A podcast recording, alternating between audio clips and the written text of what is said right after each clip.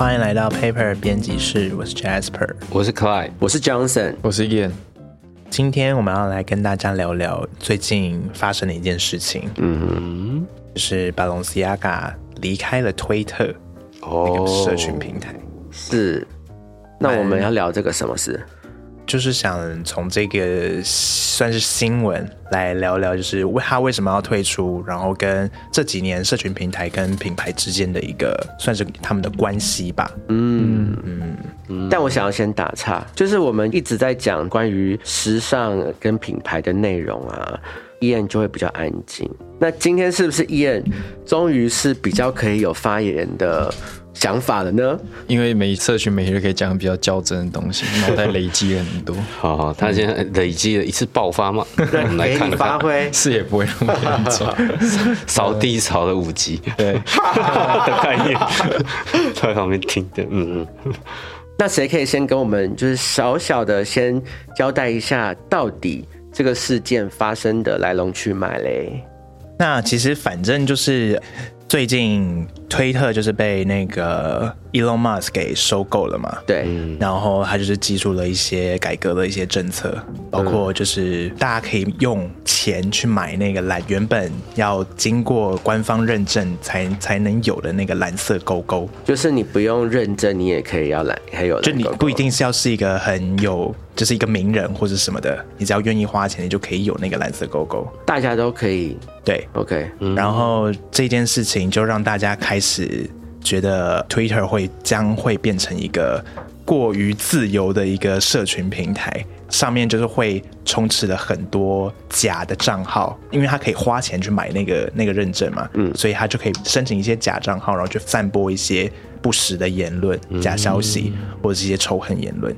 然后其实光是就是 Elon Musk 就是上任之后。在推特这个平台的仇恨言论的那个量，根据统计是有直接暴增的哦。对，仇恨言论是针对推特，还是就是只是单纯仇恨言论？什么意思？你是说骂？你是说骂推特的仇恨言论，还是什么？还是说是骂随便？就是仇恨言论啊，不是真，不是不是骂推特这件事情，嗯，是就是仇恨言论哇。因为包括那个之前被。那个川普不是被禁了吗？对，然后他他也解封了川普啊。嗯，就要从从这这种种，就是可以看得出，Elon Musk 就是想要打造一个完全自由的一个社群平台。我但我其实也是觉得，就是大家一直在追求真的言论自由，可是 somehow 就是真的百分之百自由。好像也不是真的这么的好，对啊，这样说。对，所以其实这就是品牌们所担心的，因为像 Balenciaga 这样子的品牌，其实说白了就是这些社群平台的广告商，嗯，他们就是会投放定期的投放广告，然后在上面做一些广告的推播，嗯，所以算是这些社群平台的金鸡母啦。嗯，所以通常这些社群平台像 Meta 跟呃像 YouTube。他们都会有一些机制，就是会要去控管上面使用者的一些偏激的言论，或是一些比较愉悦的一些发言。嗯，就是为了要让这些广告商可以安心的在这个平台投放广告。是因为通常品牌选择哪一个平台投放广告，意思就是他认可这个平台。所以他认可这个平台的意思上，就是代表他这个平台所代表的精神是跟他的品牌是相符的。他会去挑选出他要投放哪一些平台投放他的广告。嗯，Twitter 做出这样子的改变，显然就是让很多的品牌都开始对 Twitter 的未来有所质疑。嗯，那 Balenciaga 就是很火速的，就是做出了这个决定，他决定要把。他们这个经营了很久的这个推特账号给删掉。那推特这个社群平台虽然在台湾似乎没有什么太多太多比较少人使用了，但是其实推特这个平台在国外，它算是比 Facebook 还要更早起家的一个社群平台。所以在就各大品牌的经营上面，推特其实是占蛮重要的一部分。所以他们做这个决定算是一个蛮大的一个决定。嗯嗯，对啊，因为关于 Elon Musk 要推。这个蓝公公这些，他想要赚钱嘛？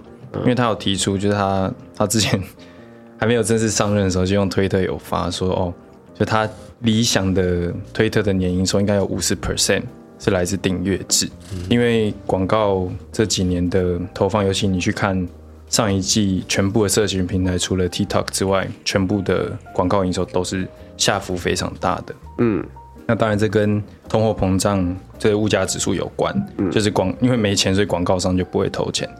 但他基本上他想要达成的是，因为现在推特有将近九成的营收是来自广告，然后他认为这件事情是非常呃需要去被改变的，所以他才提出可以用钱买蓝勾勾来换取订阅的另外一种收入的方式。但同时这件事情又会和他想要积极去打假账号，然后跟这种什么聊天机器人事情又是互相矛盾的。嗯，因为在他收购之前，他一直在抨击的就是这件事情，就说啊。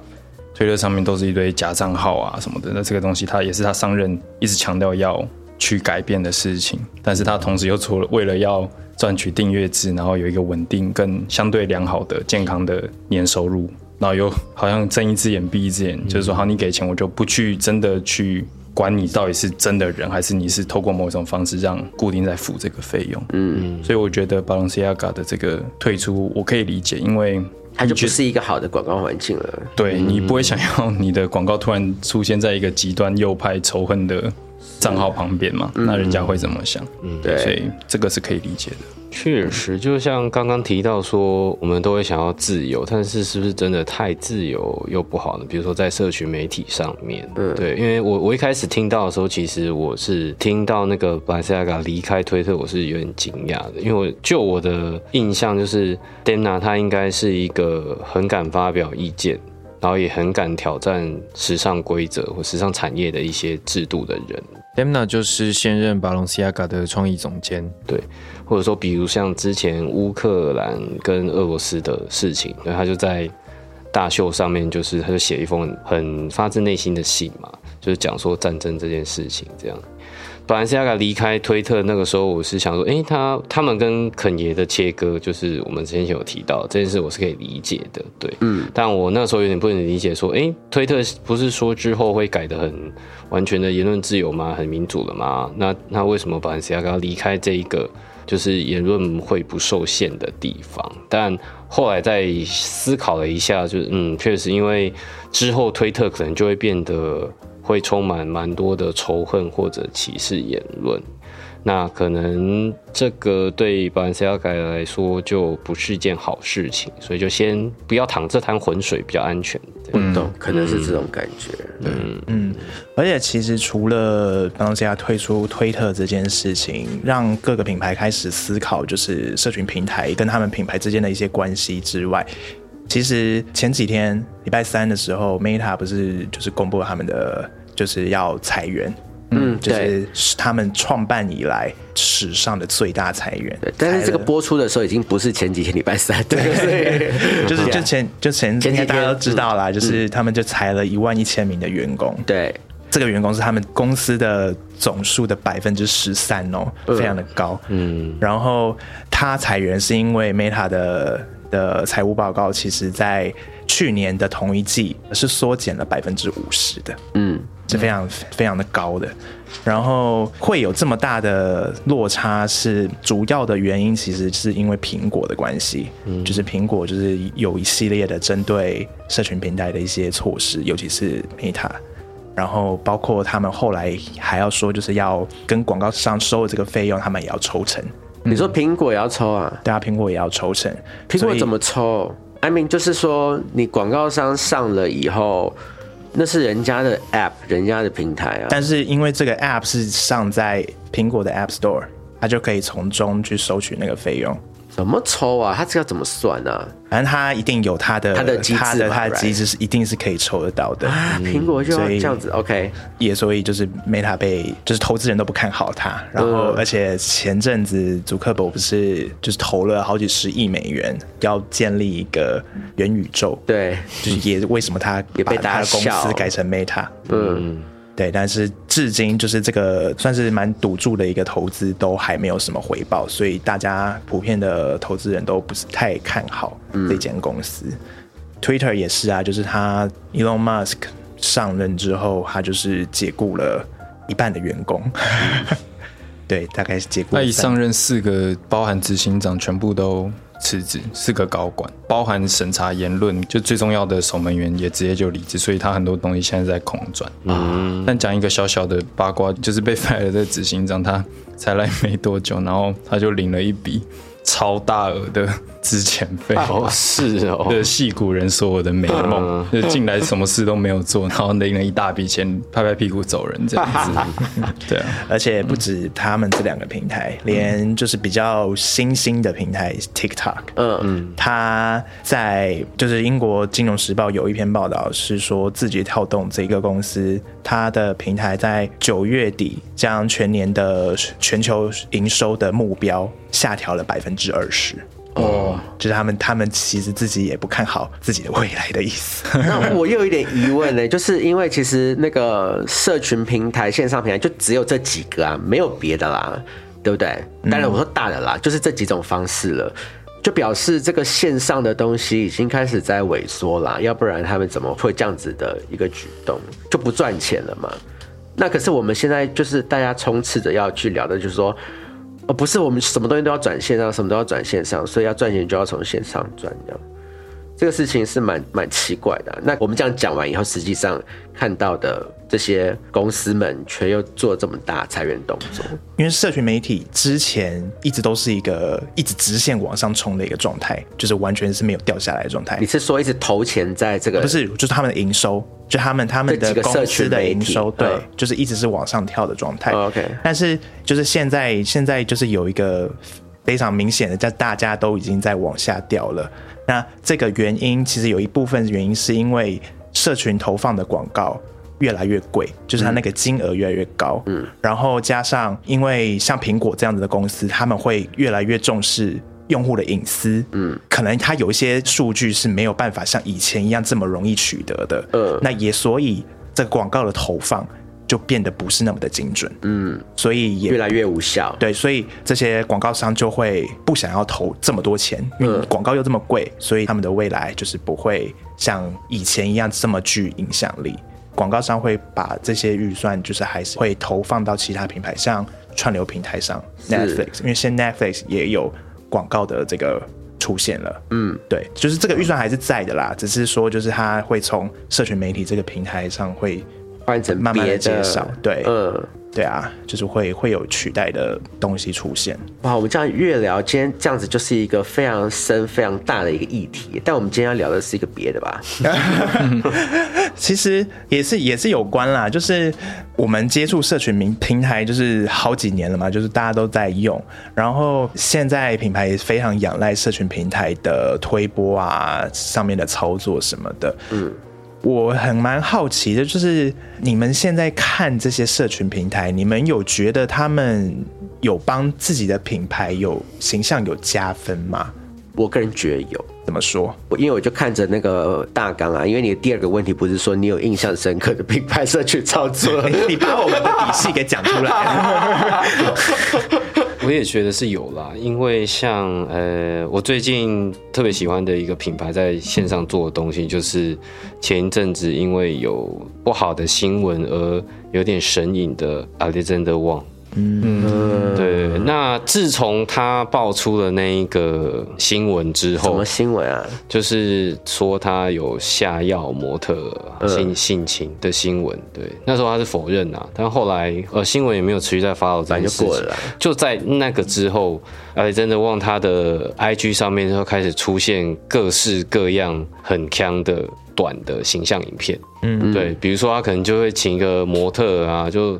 穿着他们的衣服，然后就拿武士刀切西瓜，或是拿那双节棍那边甩来甩去熄灭那个蜡烛，对，然后是女骑士们就穿着他们家的高跟鞋，然后就在那边飙车这样。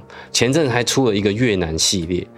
所以他就找了一些越南的模特，然后就拍一个那种很越南的、很很老派的那种形象广告，这样。嗯，就是那个如果换成是拍成中国版的，就一定会被骂。对对，这不一定会啊，因为王大人他本身就是一个华裔啊，对，他本身是华裔没有错，但是就是那那一系列的形象广告的腔度，他如果拍成中国版的他不是有拍一个就是在讽刺那个直播带货的那个，对对对对对，他有拍，对对他有拍。那个不是也是在也不是在戳中国吗？我觉得我我觉得，我觉得是，我觉得是有但好像可能因为他现在没有那么多人关注。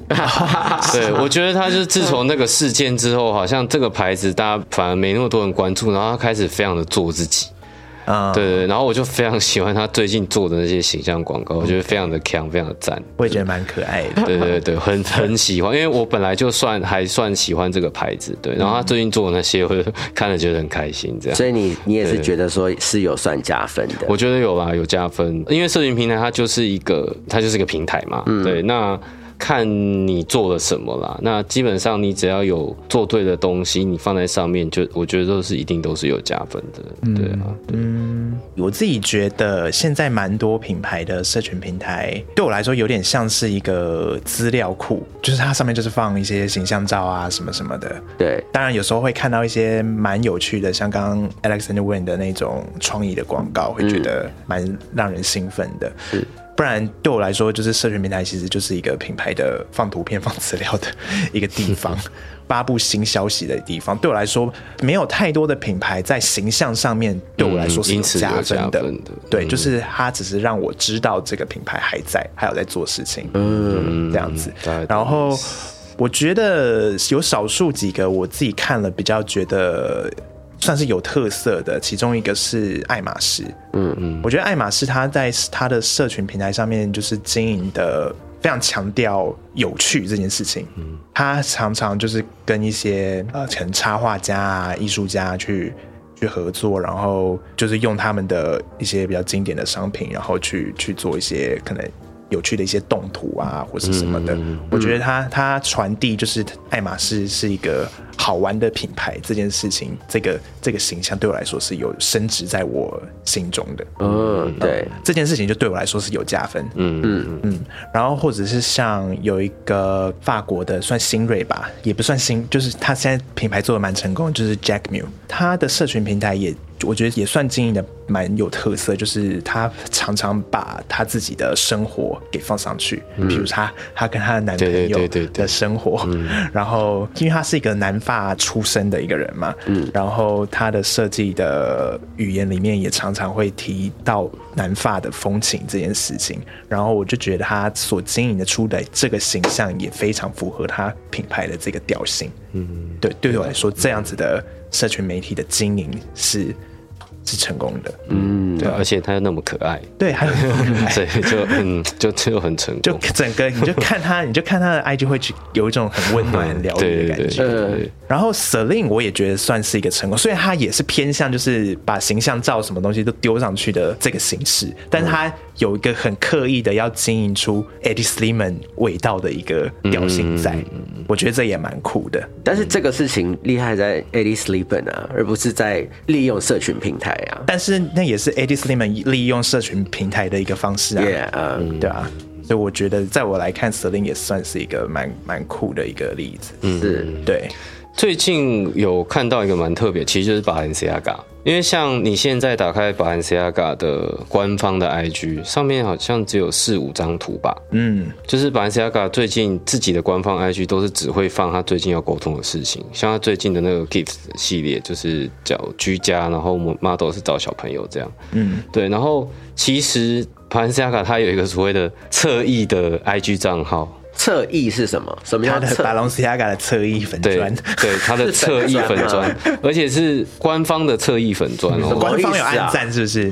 官方有官方不止他按赞，而且是 Demna 支持的。哦，真的、对啊，，这个 IG 粉丝叫做 Demna Graham。哦，我知道这个。对，嗯一开始我看到这个账号的时候，我以为就只是粉丝，嗯，粉丝就是收集 Balenciaga 相关的东西，在分享。我一开始是以为 Dana 本人的，我一开我刚查的时候，对，但是后来直到我看到这边报道，才发现，哎，不是，他就是一个侧翼的 IG 账号，然后他是 Dana 本人支持的，嗯，因为 Dana 他其实他做的东西，他自己本人他不会解释太多，嗯，对他不会特别去解释说我这个怎样什么什么，没有没有。尤其你们看，你现在他的 IG 那边就是几乎看不到任何东西，就只有那些图而已。对，但是他透过这一个 Dana 的粉丝，然后透过他的观点，他从比如说他去会去秀的后台，他会去拍那些 model，然后他甚至会去采访 Dana。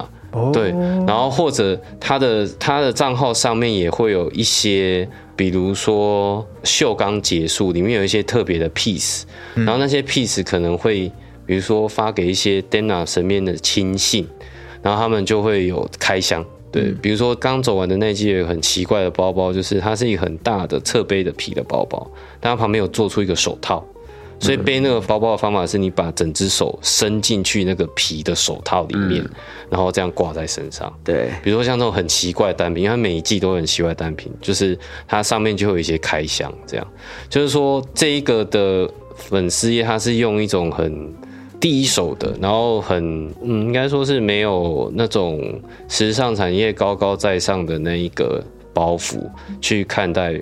巴兰西亚嘎跟 Demna 正在做的东西，对，然后现在这个粉丝页等于是他帮 Demna 说出了他没有说出来的东西，哦，对对对对对，然后现在这个粉丝页有二十九点一万，对，它是一个 Demna 认证的，它上面有写 supporter of Demna，supported by Balenciaga。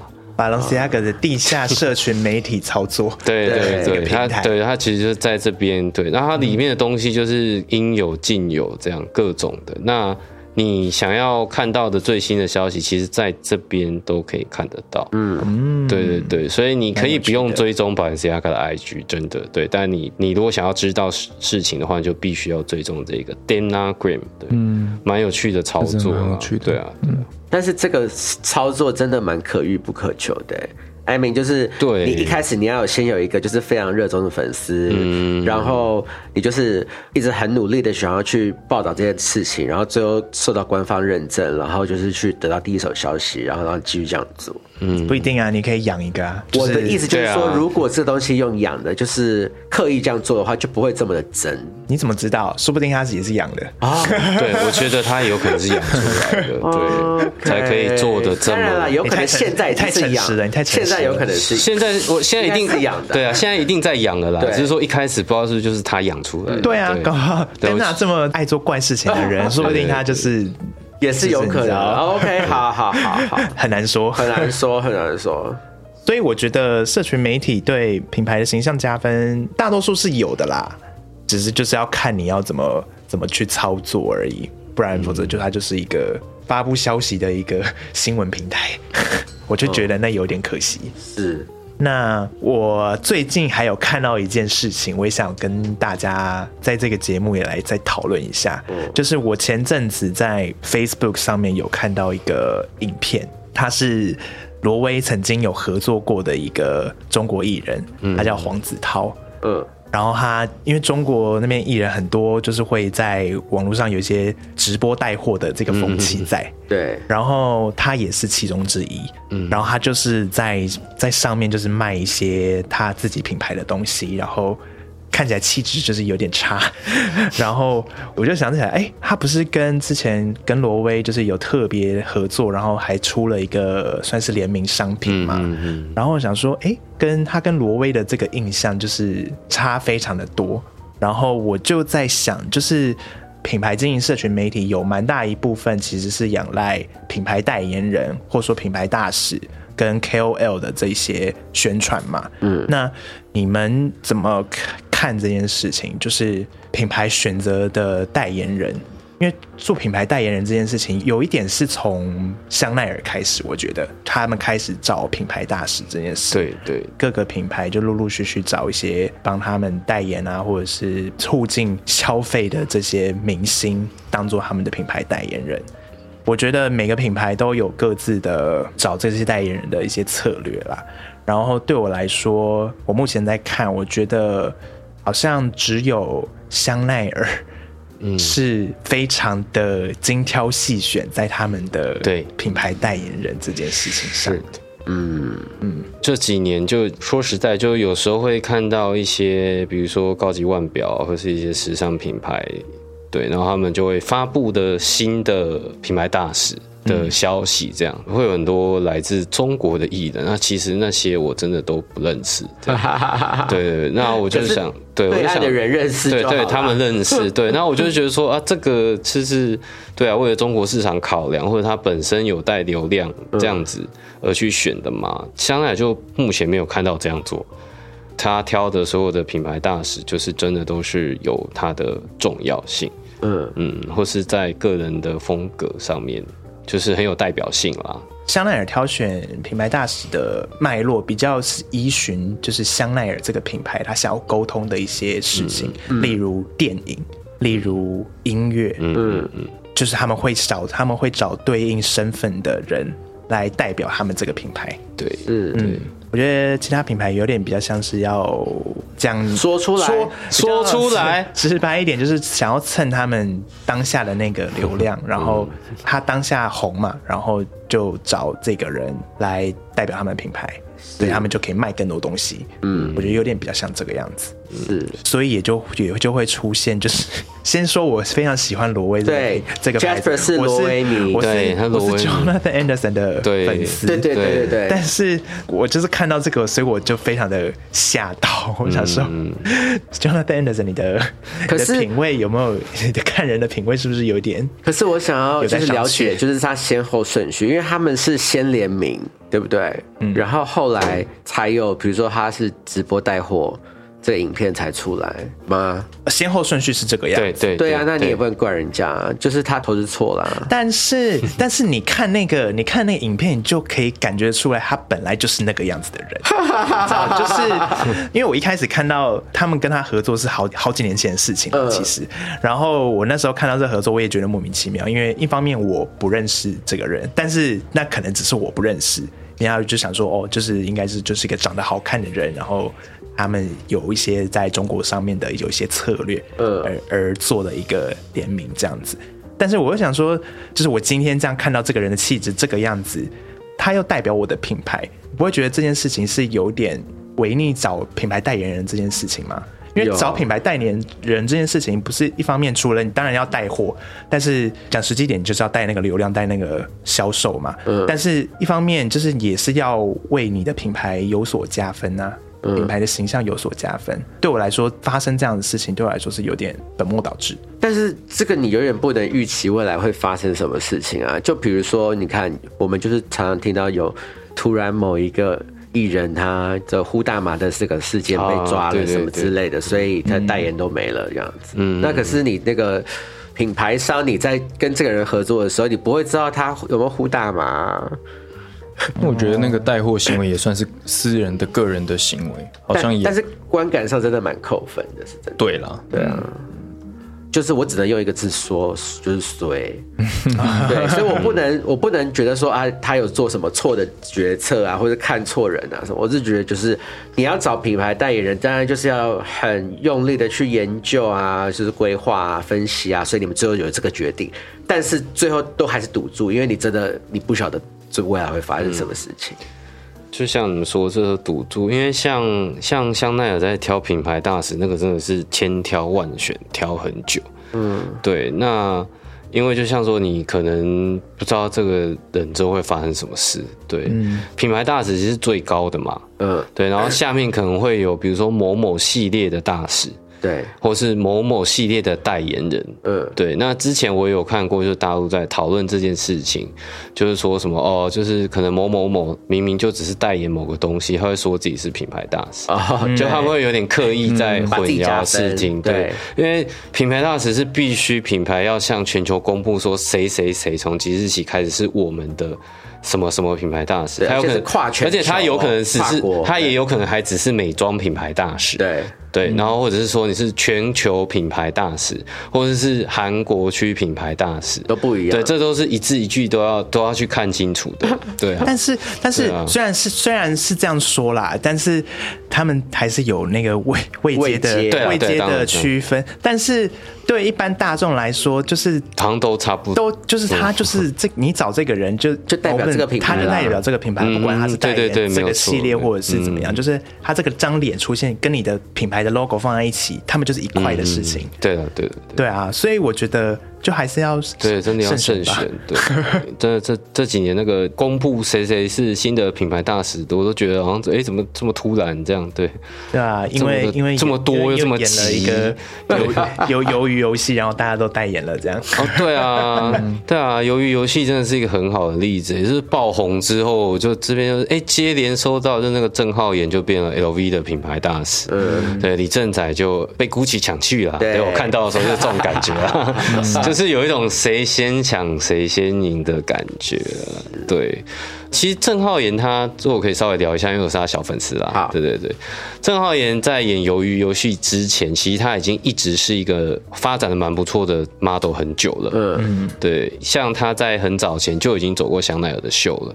嗯，对，那其实我都一直在注意他，但他的就 IG 人数就一直没有很多，因为我都有在注意韩国新的那些超模们，对，那他是其中一个。但就在鱿鱼游戏之后，然后他就爆红了嘛，大部分的观众可能也不知道他其实本来就是个 model 了，对对对，然后就忽然爆红，然后就哎、就变成 LV 的品牌大使了，这样对，然后也拍了非常多的封面，就忽然间他变得很忙。呃，我还有看到报道说，他因为这件事情压力很大，就暴瘦，瘦了非常的他多。原本已经对他本来就已经蛮瘦，就蛮瘦他因为这件事情整个暴瘦，对啊，就是其实也是蛮辛苦的啦。IG 好像现在已经增到两千万了，就是变得非常的可怕。真的要用，因为你的粉丝量越多，你要去用力去经营自己的形象的那个压力就越大。对啊，我还是就是希望可以看到本来那个单单纯纯的 的郑浩妍。对，那我相信这件事在李正宰身上是比较不会有，因为李正宰他本来就是一位巨星对啊嗯对，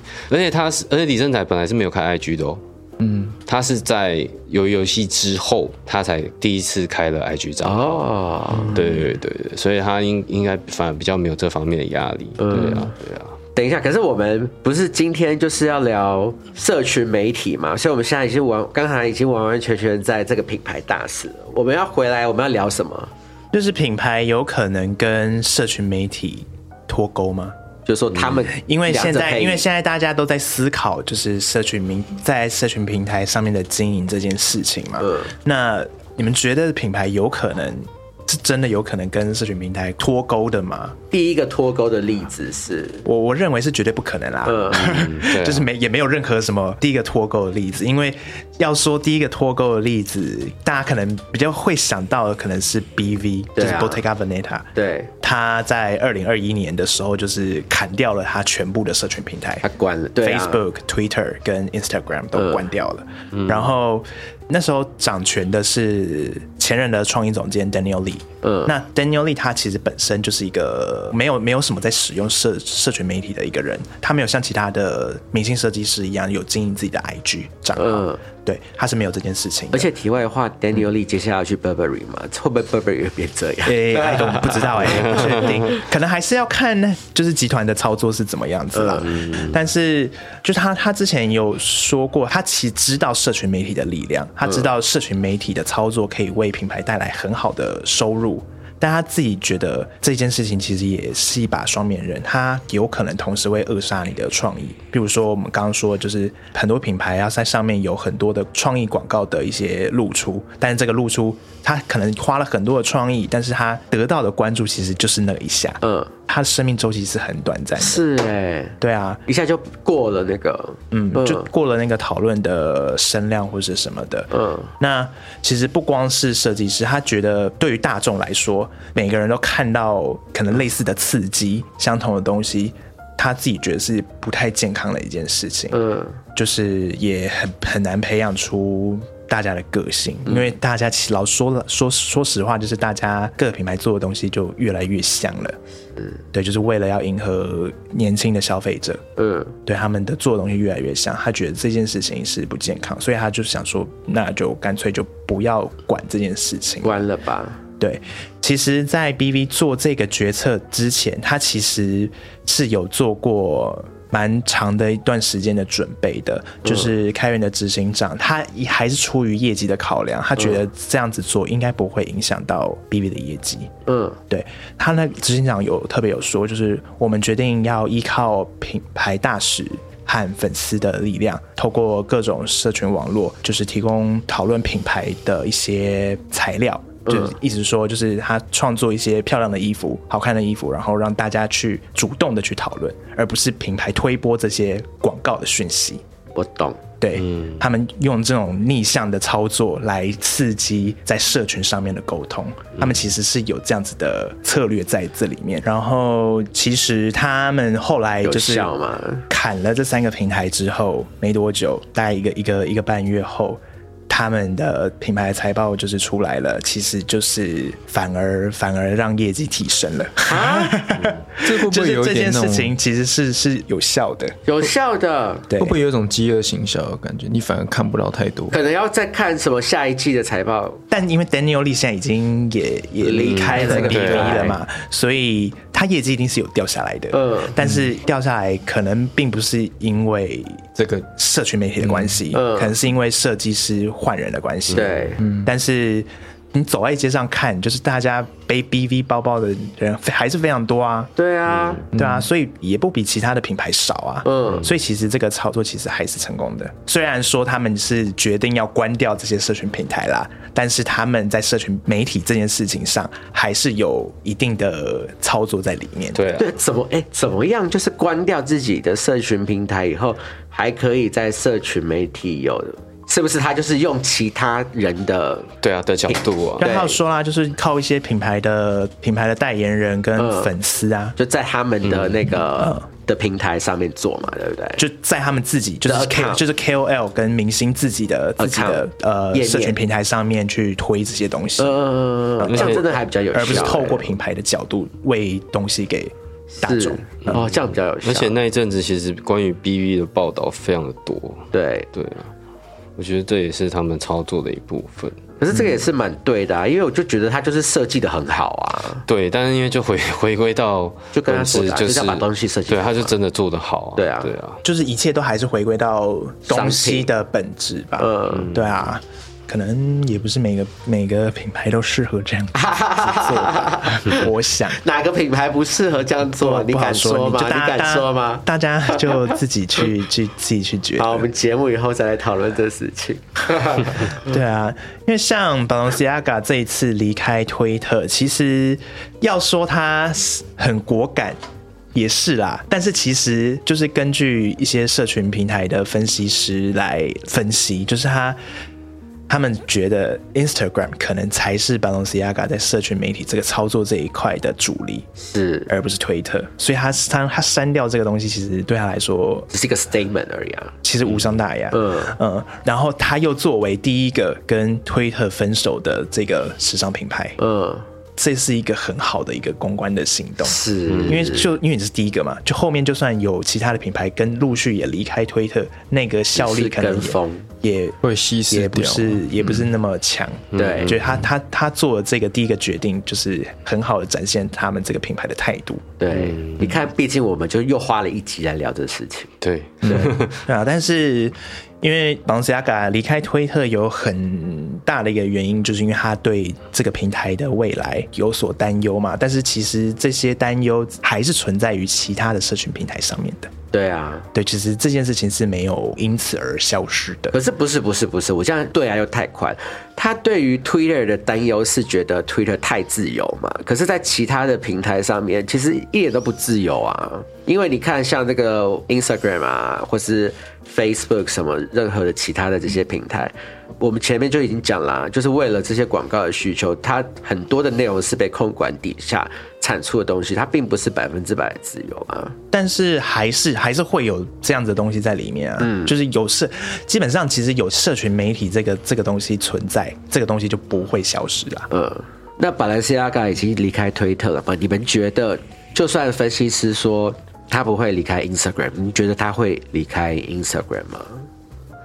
我觉得不可能，现阶段不可能啊，因为没有没有其他的更方便跟更多人使用的社群平台啦。可是因为我就觉得他非常的适合关掉他这个嗯 account 啊，因为第一，刚才我们 BV 的那个例子已经秀出来，就是关掉 account 反而他的那个财报有往上升嘛，然后第二他的 account 就是没有几张照片嘛，嗯，所以他关掉他反正他还有那个 Demna Graham 可以帮他讲他的 其他事情啊，所以我觉得他非常适合关掉啊。嗯，大大概大概懂你的意思了。对啊，对对对我觉得他是适合有机会可以关掉 Instagram 账号的，这是可以想象的哦。嗯，但我觉得他没有必要关啊，就没差了，对不对？就是除非就是他现在关了也，我觉得好像也不会代表什么。就也没有一个就是除非除非除非除非祖克伯就是做了一些什么很很夸张的事情，对对对那他就可以，那他就有很一个很好的理对，由。我我觉得我觉得这这样是没错的。还找一个时，他要必须要找一个很好的时机对。如果祖克跟你说，我赌，我赌就是祖克伯做了一个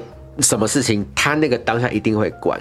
嗯，蛮我赌，我赌这这是有我，这是蛮有可能的他就在等。。对，这个这因为我觉得，因为我觉得这些品牌对于这些社群媒体的操作，我觉得应该都有点疲累了，觉得累，对不对？对啊，大家其实都很不想要管，然后大家其实都很想要赶快跳脱出这个这个屎坑，但是又没有办法，就是现在大家都在上面，对啊，真的，就是你要跟你要跟大众的沟通最方便的方式，其实就是因为这里人最多嘛，就是是社群平还是社群平台啊。最好最好用啦。因为现在他们关掉，他们还是必须仰赖这这个上面的沟通啊。就是因为 BV 就算关掉，它也是透过 KOL、透过明星，让他们的品牌有讨论度嘛。对就他们不，他们永远不可能跟社群平台脱钩的啦。对，所以真的对啦，你说的没有错，就是回到这个问题的本身，一开始的提问是说会不会脱钩？那其实答案是真的不会的。就算他把他的这个社群的这个 account 关掉，都不代表他有脱钩。其实是这样说。我要，但是 anyway 啦，因为我们今天是要聊品牌跟这个社群平台的关系。要怎么样做结嘞？我想要就是对这些品牌好友们说一声，你们辛苦了，你们在社群平台上面做的这些事情这么用力，但帮大家创作了这么多内容，也是啊辛苦了，辛苦了。嗯那希望。各位那个听众朋友，就是在社群平台上面，我们一样就是还是要保持正面的心态，对，少不要乱散骂人哦，不要乱骂人，少散播一点 少生气。负面的言论在上面。好啦，那今天就是我们 Paper 编辑室的内容，那我们就下次再见喽，拜拜拜。谢谢你收听我们的节目，欢迎给我们五星推荐，留言告诉我们你的想法。想知道更多关于艺术、设计与时尚的内容，欢迎订阅我们的 Paper 系列杂志，或是追踪我们的官网、IG 和 FB。那就下周见喽，拜拜。